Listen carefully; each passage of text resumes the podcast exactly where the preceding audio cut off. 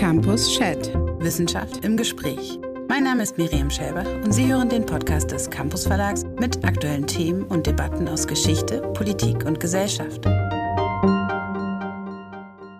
Mein Name ist Miriam Schellbach und ich halte mich heute ganz zurück und gebe das Zepter gleich weiter an Christina Meyer und Bernd Rother von der Willy Brandt Stiftung in Berlin. Die beiden sprechen über ein ganz konkretes Buch, aber damit gleich auch über eine ganz neue Reihe, die bei uns im Campus Verlag erscheint. Willy Brandt Studien und Dokumente heißt diese Reihe und der zweite Band in dieser Reihe hat den imperativischen Titel Willy Brandt muss Kanzler bleiben. Ausrufezeichen. Willy Brandt muss Kanzler bleiben, das war die zentrale Forderung einer der größten Protestwellen in der Geschichte der Bundesrepublik. Am 27. April 1972 versuchten CDU und CSU nämlich den damaligen Bundeskanzler Willy Brandt durch ein konstruktives Misstrauensvotum zu stürzen, um die Ratifizierung der Ostverträge zu verhindern.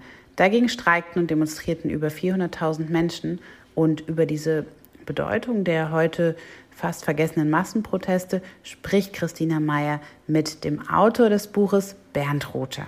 Bernd Rother ist Senior Research Fellow der Willy Brandt Stiftung, war vorher wissenschaftlicher Mitarbeiter und stellvertretender Geschäftsführer eben dort. Christina Meyer ist aktuell wissenschaftliche Mitarbeiterin der Willy Brandt Stiftung. Ich freue mich auf das Gespräch. Herzlich willkommen, Bernd Rother und Christina Meyer.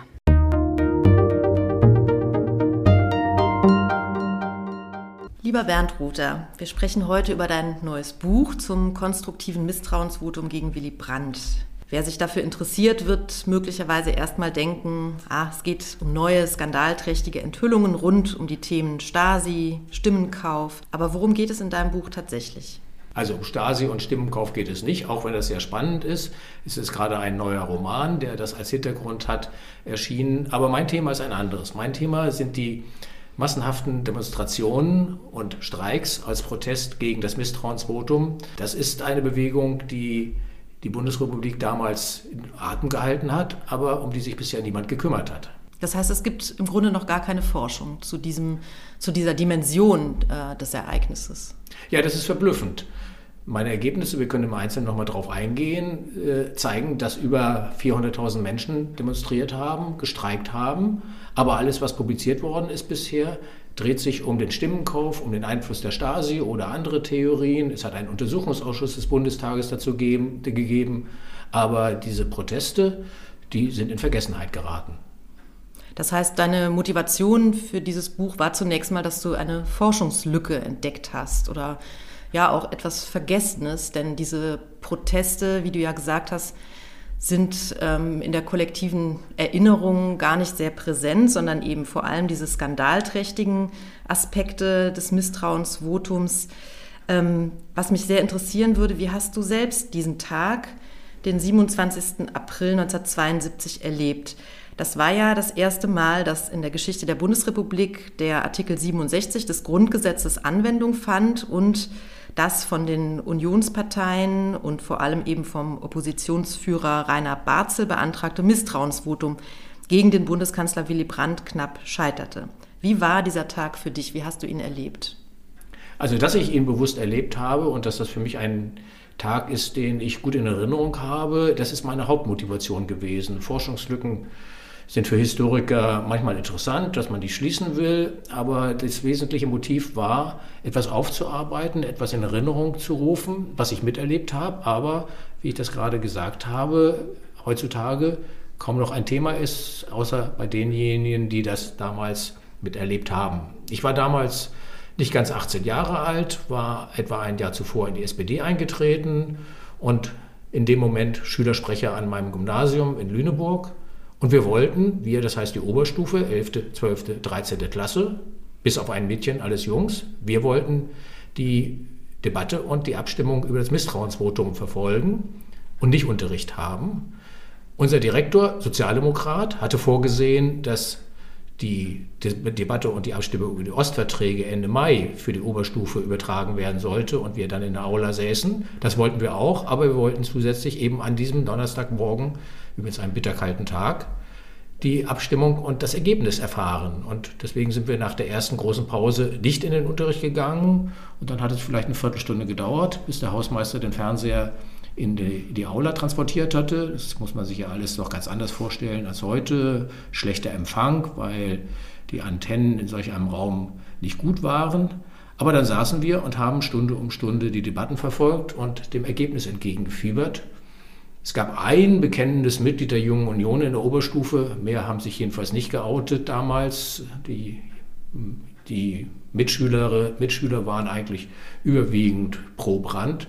Aber dieser eine Jungunionist hat mir eine Wette angeboten auf den Sieg. Äh, wer die Wette gewinnen würde, bekäme einen Kasten Bier. Da ich nicht mit einem Sieg von Willy Brandt gerechnet habe, habe ich die Wette bin ich die Wette nicht eingegangen, denn ich wollte ihm nicht, nicht auch noch den Kasten Bier bezahlen, mit dem er dann seinen Triumph feiern könnte. Aber dann hat, abgesehen von dem verlorenen Kasten Bier, äh, dieser Tag ja für dich sehr erfreulich geendet.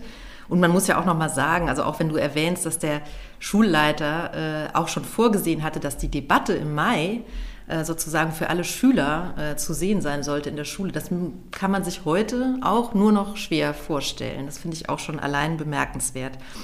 Ja, du schilderst in deinem Buch sehr detailliert, ähm, dass das eben durchaus kein Einzelfall war, was an deinem Gymnasium damals passierte, sondern dass sich im gesamten Bundesgebiet unfassbar viele Menschen, nämlich vermutlich ungefähr 400.000, äh, am Tag des Misstrauensvotums und auch schon im Vorfeld dieses Tages mit ganz unterschiedlichen, zum Teil sehr kreativen Protestaktionen ähm, ja, gegen dieses Vorhaben gewandt haben. Das heißt, sich damit auch für Willy Brandt engagiert haben.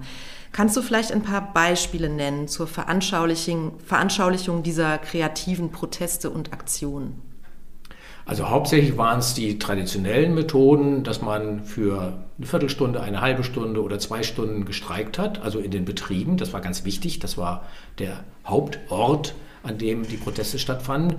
Oder man hat eine Demonstration einberufen, kurzfristig eine Kundgebung auf einem zentralen Platz. Das war so das Traditionelle. Aber daneben gab es in der Tat sehr kreative Aktionen. Also ich will mal anfangen mit etwas, wo es äh, eine Mischung ist zwischen dem Streik und etwas Kreativem. In Camp Lindfort hat auf einer Zeche die Betriebsfeuerwehr mit 15 Angehörigen gestreikt. Das bedeutete aber angesichts der Sicherheitsvorkehrungen, dass die anderen 5000 Beschäftigten auch nicht arbeiten konnten. Man hat also offiziell nur einen ganz minimalen Streik gehabt, aber de facto den Betrieb aus Protest gegen das Misstrauensvotum nieder, äh, lahmgelegt. Eine ganz andere Aktion war, wie die Frankfurter Allgemeine berichtete, zu sehen auf der Autobahn zwischen dem Ruhrgebiet und Köln, wo Lkw-Fahrer hinten an der Plane ein Plakat hatten, wir lassen keine CDU-Fahrer vorbei, CDU-Mitglieder vorbei, CDU-Wähler, wir lassen keine CDU-Mitglieder äh, vorbei. Wie erkennt man CDU-Mitglieder oder CDU-Wähler? Vermutlich war das dann Fra die Frage, wie groß war das Auto, welchen Hubraum hatte das? Also schlicht und ergreifend, wenn ein Lkw-Fahrer mit diesem Plakat im Rückspiegel einen Mercedes sah, dann fuhr er auf die Überholspur und blockierte dieses Auto. Das ist zwar überhaupt nicht nach der Straßenverkehrsordnung legitim, aber das war eine Form des Protestes. Letztes Beispiel. In Hanau, in der Verwaltung des städtischen Krankenhauses, erschienen auf Verabredung mehrere Sekretärinnen in roten Kleidern oder Kostümen und haben als erstes an dem Morgen eine Flasche Sekt aufgemacht und auf ihren Friedenskanzler Willy Brandt angestoßen, haben sich gefreut, dass der im Nebenraum sitzende, von der CDU stammende zuständige Dezernent sich geärgert hat. Und dann haben sie die Übertragung der Debatte und der Abstimmung verfolgt, nicht gearbeitet und im Anschluss daran auch nochmal wieder zum Ärger ihres Vorgesetzten gefeiert. Aber sie haben sich überhaupt nicht darum gekümmert, dass der vielleicht etwas dagegen haben könnte, dass sie die Arbeit haben ruhen lassen und sich nur noch um das Schicksal von Willy Brandt gekümmert haben. Hm. Ja, die Beispiele zeigen ja schon sehr schön, dass das erstens ein gesellschaftlich sehr, sehr breit getragener Protest war, äh, in vielfältigen Formen. Ähm, man könnte, wenn man an diese Sekretärin denkt, fast von einem Happening-Charakter reden, finde ich. Ähm, aber was waren die zentralen Beweggründe für diese Proteste und Streiks und von wem ging die Initiative denn vorrangig aus? Die Motive waren im Wesentlichen zweierlei. Zum einen war die vermutliche, wahrscheinliche, in dem Moment erwartete Mehrheit für den Kandidaten der CDU-CSU, Rainer Barzel, zustande gekommen dadurch, dass Abgeordnete, die auf den Listen und als Kandidaten von SPD und FDP im Bundestag 1969 gewählt worden waren, ihre Fraktionszugehörigkeit gewechselt hatten unter Mitnahme des Mandates und damit die von den Wählerinnen und Wählern 1969 festgestellten Mehrheitsverhältnisse im Bundestag auf den Kopf stellten. Denn es sah so aus, als wenn jetzt die CDU-CSU-Opposition die Mehrheit haben würde. Also der Wählerwille wurde verfälscht. Das hielten die Protestierenden für illegitim. Die zweite Motivation ist auch erkennbar und das hat damit zu tun, dass gerade aus der Arbeiterschaft ganz massive Proteste kamen. Sie hatten den Eindruck, kaum ist einer von uns, ein Arbeiterkind, ein Sozialdemokrat, Bundeskanzler geworden, beginnen die Machenschaften, ihn so schnell wie möglich wieder von der Macht zu entfernen. Und als Krönung dieses Misstrauensvotum mit, so war die Einschätzung, so war die Wahrnehmung, zusammengekauften Mehrheiten. Also beides illegitim und dann auch noch, gegen wen geht es? Gegen einen von uns, einen aus der Arbeiterschaft. Das brachte die Menschen auf die Beine. Und dazu musste gar nicht groß organisiert werden, das fand spontan statt. Nach meinem Eindruck ist es in den Betrieben so gewesen und auch zum Teil in den Schulen, dass man in den Pausen, also in den Frühstückspausen oder in den Pausen in den Schulen über die Ereignisse sprach und zu dem Schluss kam, wir müssen etwas machen. Und was kann man machen? Streiken, demonstrieren, sodass dann in solchen Situationen kurzfristig und von unten in den Belegschaften beschlossen wurde, nach der Frühstückspause, nach der Mittagspause gehen wir nicht zurück an den Schreibtisch oder an die Werkbank, sondern lassen die Arbeit für eine Viertelstunde oder eine halbe Stunde ruhen. Manchmal ist das auch am Tag vorher schon beschlossen worden, dass man gesagt hat, morgen werden wir das machen. Und dann hatte man die Zeit, die örtliche Presse zu informieren, die dann auch vielleicht noch einen Fotoreporter schicken konnte. Mhm. Ja, du hast es ja schon gesagt. Äh, viele Menschen hatten damals sozusagen Angst, dass nach kurzer Zeit ähm, diese, diese gerade erst äh, neue Regierung äh, schon wieder in Gefahr geraten konnte. Also nochmal zur Einordnung, wir befinden uns ja im Frühjahr 1972, so ja, gute zweieinhalb Jahre nach dem Regierungswechsel erst. Äh, viele, viele Reformprojekte waren in dieser Zeit angestoßen worden. Brandt hatte den Friedensnobelpreis bekommen, äh, die, die Ostverträge abgeschlossen, die ja nun zur Debatte standen. Darum ging es ja im Kern. Ähm, ich denke jetzt vor allem an die damals junge Generation, zu der du ja auch gehörtest. Du hast gesagt, du bist damals gerade kurz vorher in die SPD eingetreten und das haben ja in diesen Jahren, Anfang der 70er, unglaublich viele junge Leute in der Bundesrepublik getan. Daher die Frage, hatte der Protest auch eine generationelle Dimension und gab es personelle Überschneidungen mit der APO, also der außerparlamentarischen Opposition, mit der Studentenbewegung? Oder gab es auch Protestformen, die klar von der Studentenbewegung adaptiert waren?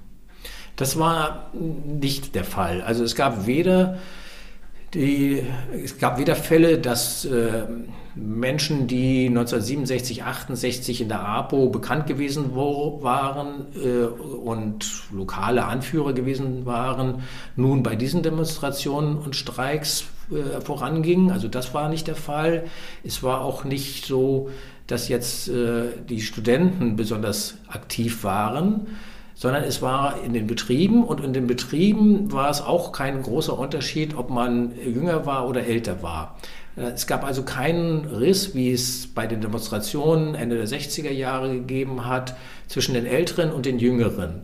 Das war, was 1972 Ende April stattfand, eine Aktion über die Generationsgrenzen hinweg und es war eine Aktion, die eben nicht wie die APO ihren Schwerpunkt an den Universitäten hatte, sondern in den Betrieben hatte. Neben den Betrieben waren noch die Schüler, so wie ich das erlebt habe, auch, äh, auch in vielen anderen Orten aktiv, aktiver sogar als äh, die Studenten an den Universitäten. Und da könnte man höchstens sagen, das war eine Fernwirkung der APO, diese Politisierung auch der mhm. Schülerschaft. So habe ich das selber damals auch empfunden. Wir, mhm. wir fühlten uns als äh, Jüngere, die durch die Aktivitäten der APO politisiert worden waren, aber nicht mehr zu dieser Generation eigentlich gehörten. Man könnte ja annehmen, dass äh, die SPD oder auch die Gewerkschaften diese Proteste in irgendeiner Form gelenkt und organisiert haben. Stimmt das? Das Gegenteil war der Fall. Äh, SPD und Gewerkschaftsführung waren sehr darauf bedacht, nicht als Initiatoren dieser Aktionen aufzutreten. Und auch der, äh, hinter den Kulissen haben sie das nicht getan. Denn das ganze Vorgehen der Opposition war durch das Grundgesetz gedeckt. Es war verfassungskonform. Man konnte an der Legalität der Aktivitäten des Antrages überhaupt keinen Zweifel haben. Das hat diejenigen, die protestiert hat, nicht beeindruckt, denn sie fanden das illegitim, nicht illegal, aber illegitim, unmoralisch in gewisser Weise durch Stimmenkauf, so hatte man ja vermutet, schon bei den äh, Übertritten der Abgeordneten von SPD und FDP zur CDU, CSU, Mehrheiten zusammenzukratzen. Äh, das wurde von den Protestierenden, wurde von der Basis scharf abgelehnt. Aber die Parteiführung und die Gewerkschaftsführung hatten kein Interesse daran, als äh, als diejenigen dazustehen, die, das Bund, die den Bundestag, das Parlament unberechtigterweise unter Druck setzen würden. Hm. Würdest du sagen, dass dieser Tag damals, diese Entscheidung von den Menschen als historischer, möglicher historischer Einschnitt empfunden wurde? Also so klingt es ja schon. Man hatte offenbar Angst, dass hier wieder das Rad der Geschichte sozusagen zurückgedreht werden würde. Ähm, also ich frage das auch, weil wir ja heute feststellen müssen, dass dieser Tag und vor allem diese Proteste, über die du schreibst, eben nicht Eingang in das kollektive Gedächtnis äh, der Bundesrepublik gefunden haben. Ich lese mal ein Zitat aus der Bildzeitung vor. Äh, die Bildzeitung ist eigentlich eine sehr unwahrscheinliche Quelle dafür, dass man etwas finden würde, was die damalige Stimmung zum Ausdruck bringt. Man würde erwarten, dass es dort eine scharfe Polemik gegen diesen Antrag gegeben für diesen Antrag und gegen die Proteste gegeben hätte. Aber nein, die Bildzeitung schrieb am äh, am 27. April. Das heißt, die Leserinnen und Leser schlugen das Blatt auf, bevor die Debatte in Bonn begonnen hatte und bevor das Ergebnis stattfand. Dort lasen sie, es kann sein, dass der heutige Tag der wichtigste in der Geschichte unseres Staates ist. Nicht, weil entweder Willy Brandt Kanzler bleibt oder Rainer Barzel Kanzler wird. Es ist deshalb ein wichtiger Tag, weil die Bürger dieses Landes von Gefühlen aufgewühlt werden wie selten zuvor. Wenn selbst die Bildzeitung das feststellt, dass die Politik, dass die Ereignisse in Bonn die Menschen derartig aufwühlen und dass das viel aufwühlender ist als jede Fußball-Weltmeisterschaft und als jeder Fernsehkrimi, dann muss was daran gewesen sein. Es hat danach natürlich viele Ereignisse gegeben und als äh, allererstes fällt uns ein, der 9. November 1989, die diesen Tag in den Schatten gestellt haben. Aber das damalige Erleben war, das ist ein ganz wichtiger Tag. Hier entscheidet sich die Zukunft der Bundesrepublik. Geht es weiter mit der Entspannungspolitik oder findet sie ein Ende? Hm. Stichwort kontrafaktische Geschichte, auch wenn das nie sehr einfach ist. Was wäre denn wohl passiert, wenn Rainer Barzel die Abstimmung gewonnen hätte? Welche Folgen hätte das aus deiner Sicht für die Innenpolitik und für die Außenpolitik gezeitigt? Also erst einmal hätte es, das war schon angekündigt, massive, noch größere Streiks gegeben, also noch mehr als 400.000 Menschen. Es hat Stimmen gegeben, die forderten, man solle in den Generalstreik treten. Ob das eingetreten wäre, weiß ich nicht. Aber die Auseinandersetzungen hätten sich verschärft. Die Legitimität des parlamentarischen Systems hätte massiv gelitten, denn es hat 1969 eben die Wahl gegeben und nun plötzlich gibt es eine andere Mehrheit. Also das politische System der Bundesrepublik wäre zutiefst erschüttert worden. Und zum Dritten hätte entgegen den Beteuerungen, den Erwartungen, Versprechungen der CDU-CSU-Opposition auch die Entspannungspolitik ein abruptes Ende gefunden.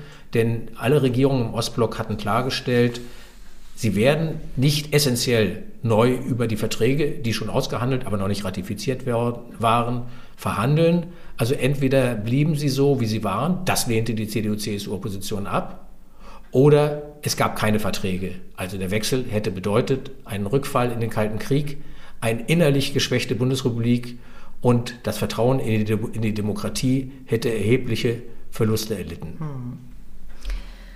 Das heißt, hm, wie würdest du dann die Langzeitwirkungen dessen einschätzen, dass es eben geglückt, also dass das Misstrauensvotum gescheitert ist, dass äh, Willy Brandt äh, Kanzler blieb? Ich meine, wir wissen ja dann, äh, dass wenige Monate später, im äh, November 1972, fanden ja Bundestagswahlen statt, bei der die SPD äh, zum ersten Mal die CDU überrundet hat und ja, Willy Brandt klar im Amt bestätigt wurde.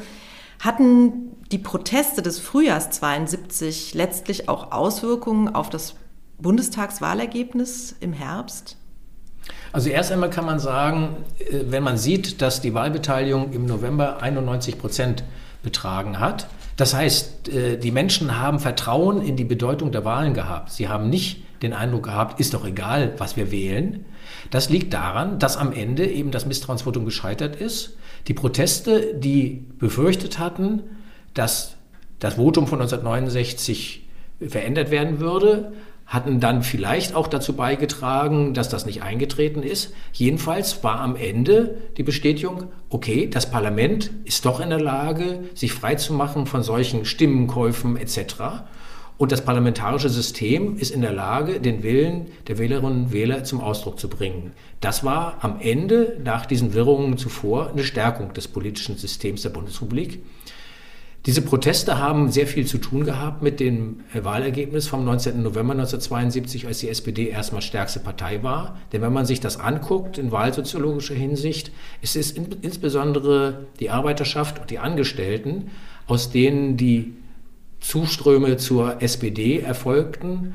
Aus der Mittelschicht von Akademikern ja auch, aber am massivsten eben dort, wo Arbeiter und Angestellte noch der SPD die äh, zusätzliche Stimmen brachten, obwohl sie vorher die CDU-CSU gewählt hatten.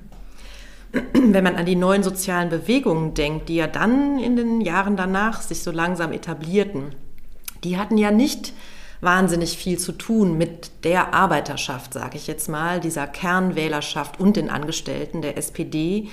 Ähm, war das sozusagen ein äh, ja, letztes Aufbäumen ist sicher der falsche Ausdruck, aber ähm, wenn man an die Jahre danach denkt, gab es keine großen Proteste mehr, die aus der Industriearbeiterschaft kamen. Ging hier etwas zu Ende, äh, bevor etwas Neues, ich, ich, spiele jetzt auf die Protestkultur in der Bundesrepublik an, ähm, wie würdest du da die Bedeutung der Arbeiterschaft äh, einschätzen für diese Protestkultur, die sich in den 70er Jahren weiterentwickelte?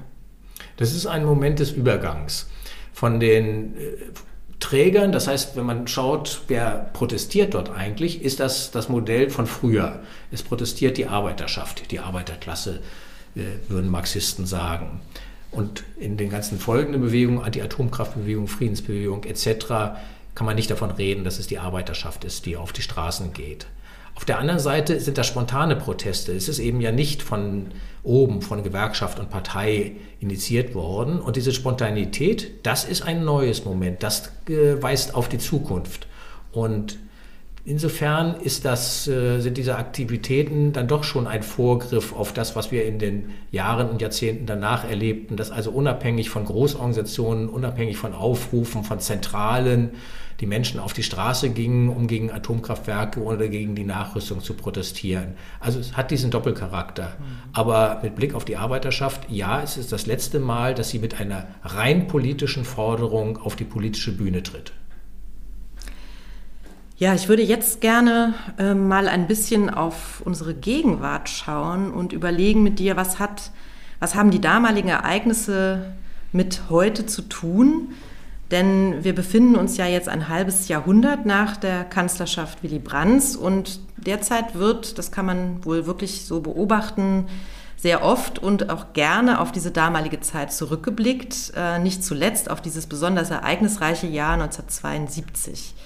Dabei wird oft gefragt nach Parallelen zu heute, nach Vermächtnissen Willy Brandts, nach Vorbildern ähm, in politischen Strategien etwa wenn es wie jetzt gerade ja ganz verstärkt um die Außenpolitik geht, aber auch mit Blick auf die damals wie heute diskutierte Polarisierung oder gar Spaltung der Gesellschaft.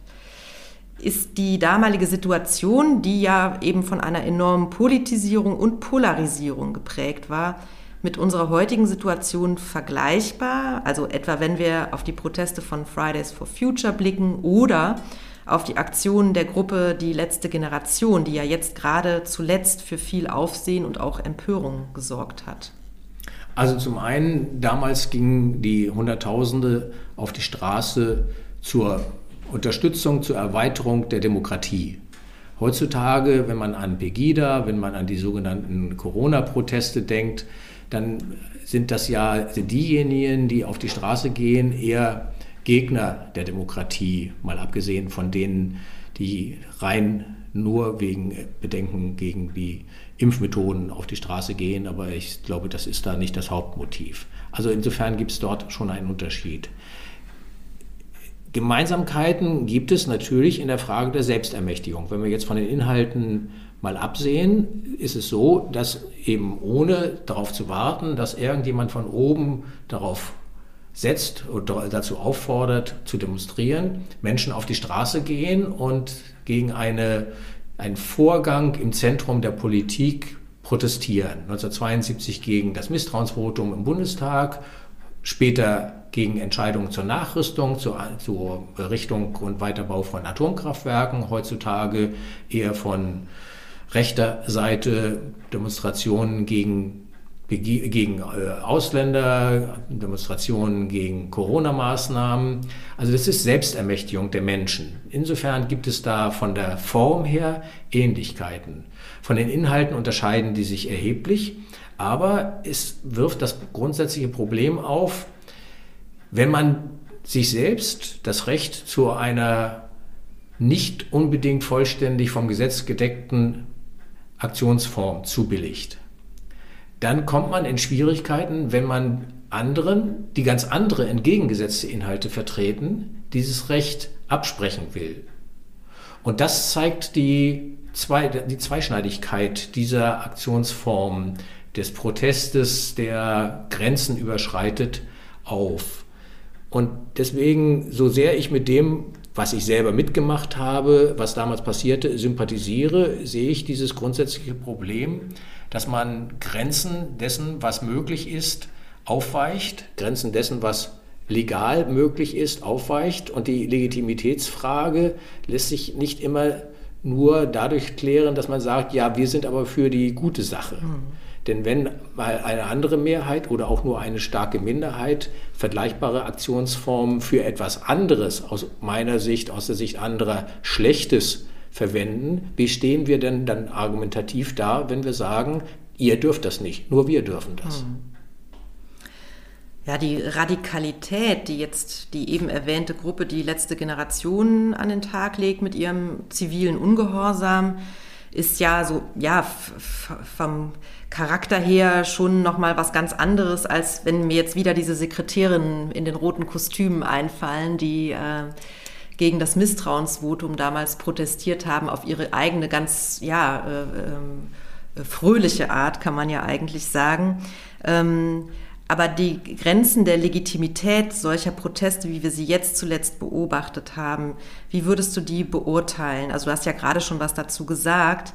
Müssen wir auch heute ähm, das ganz klar anerkennen als einen legitimen Protest? Ähm, oder gibt es aus deiner Sicht Gründe zu sagen, hier endet die ähm, hier endet das Recht auf ähm, Versammlungs-, Demonstrations- und Meinungsfreiheit, wenn es darum geht, Leute unmittelbar äh, im Alltag zu behindern. Das Bundesverfassungsgericht hat vor einer Reihe von Jahren, da ging es um die Proteste gegen die Startbahn West äh, in Frankfurt, die Grenze gezogen. Wenn die Proteste ein derartiges Ausmaß annehmen, dass sie wirklich die, entscheiden, die, die Entscheidungsgremien, die im Grundgesetz vorgesehen sind, also den Bundestag im Wesentlichen, in eine Zwangslage versetzen, dass er nicht mehr nach seinem, dass die Abgeordneten nicht mehr nach ihrem freien Willen entscheiden können, sondern durch die Massivität der Proteste gezwungen werden, in die eine Richtung zu entscheiden, in die Richtung der Proteste. Wenn diese Linie erreicht und überschritten ist, dann ist der Protest nicht mehr durch das Grundgesetz gedeckt. Das heißt natürlich, es darf immer nur Proteststreiks, aber keine Erzwingungsstreiks geben und auch alle anderen Maßnahmen, also beispielsweise jetzt mit der Last Generation die Blockade von Flughäfen oder von Autobahnen. Das darf immer nur einen hinweisenden, den Willen ausdrückenden Protest äh, sein, aber es darf keine Protestform sein, die ein, Erzwing, die ein bestimmtes Handeln erzwingt. Natürlich heißt das dann, dass man damit den Protestierenden sagt, euer Protest darf nicht so weit gehen, dass ihr die Macht übernehmt. Sie hätten das gerne, sie würden gerne die Macht haben, das zu erzwingen. Aber das geht eben nicht. Wir leben in einer repräsentativen Demokratie. Das Organ, was die Macht hat, was erzwingen kann, ist der Bundestag. Die Bundesregierung setzt das dann um. Selbst die ist es noch nicht mal. Die Quelle des, der Macht ist der Bundestag und der wird bestimmt in allgemeinen Wahlen. Und alles andere an Aktionen muss unterhalb dieser Ebene bleiben, darf nur die Meinung und den Willen der Protestierenden ausdrücken, aber nicht die Abgeordneten zu etwas zwingen. Hm. Wir können gerne zum Abschluss äh, unseres Gesprächs noch einmal auf das Thema gucken, was uns gerade alle am allermeisten beschäftigt, nämlich den Angriffskrieg gegen die Ukraine und die jetzt vor wenigen Tagen verkündete Zeitenwende in der deutschen Außen- und Sicherheitspolitik. Ich will jetzt da gar nicht ins Detail gehen, aber wir haben ja auch hier äh, gerade äh, vor wenigen Tagen in Berlin und auch in vielen anderen Städten in Deutschland wirklich große, große Proteste und Solidaritätskundgebungen mit der Ukraine gesehen friedliche Proteste natürlich.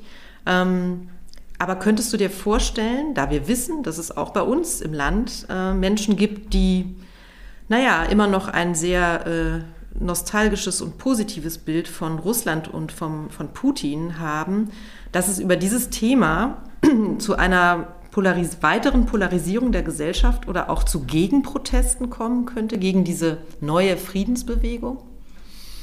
Da sehe ich keine Ansatzpunkte. Denn äh, Russland, und da will ich dann vielleicht auch eher sagen, Putin, äh, Bundeskanzler Scholz hat zu Recht von nicht Russlands Krieg, sondern Putins Krieg gesprochen, hat sich so, Putin hat sich so isoliert, das sieht man ja Tag um Tag mit allen Entscheidungen bis hin zu dem ja wahrlich sonst immer extrem zögerlichen Internationalen Olympischen Komitee. Er hat sich so, Putin hat sich so isoliert, dass es so gut wie keine Ansatzpunkte gibt für eine nennenswerte Polarisierung in der deutschen Gesellschaft oder auch in den Gesellschaften anderer westlicher Länder. Ja, selbst äh, in den Ländern, die unter, in der Einflusszone äh, Russlands sind, sehe ich keine große Sympathien für das Vorgehen Russlands. Man weiß ja nicht, ob man nicht selbst selber das nächste Opfer ist. Also darüber wird sich die Gesellschaft nicht spalten. Da gibt es, glaube ich, eine einhellige Ablehnung. Es gibt äh, andere Entwicklungen, die wir in den letzten Jahren hatten. Die Frage des Umgangs mit Flüchtlingen, die Frage des Umgangs mit Corona, die haben in der Tat eine mehr oder minder starke Spaltung der Gesellschaft gebracht. Aber hinsichtlich des Russlandkriegs bin ich, was die innergesellschaftlichen Auswirkungen in der Bundesrepublik angeht, optimistisch. Ja, vielen Dank, lieber Bernd, ähm, für dieses Gespräch zu deinem neuen Buch, ähm, von dem ich nur sagen kann, ähm, ich kann es sehr empfehlen zur Lektüre, denn ich finde, es ist auch äh, motivierend, wenn man sich anschaut, wie damals ja eine sehr, sehr große Bewegung von Bürgerinnen und Bürgern für die Demokratie letztlich auf die Straße gegangen ist. Und ähm, ich wünsche dir viel Erfolg mit dem tollen Buch, was jetzt gerade erschienen ist. Wir sind alle sehr gespannt auf dein nächstes Projekt. Und für unsere Zuhörerinnen und Zuhörer noch einmal der Titel des Buches Willy Brandt muss Kanzler bleiben, die Massenproteste gegen das Misstrauensvotum 1972. Das ist Band 2 der neuen gemeinsamen Reihe Willy Brandt Studien und Dokumente des Campus Verlags und der Bundeskanzler Willy Brandt Stiftung. Vielen Dank. Sie hörten Campus Chat, den Podcast des Campus Verlags. Wenn Sie mehr erfahren möchten, abonnieren Sie unseren Podcast, besuchen Sie unsere Website www.campus.de und tragen Sie sich für unsere Newsletter ein.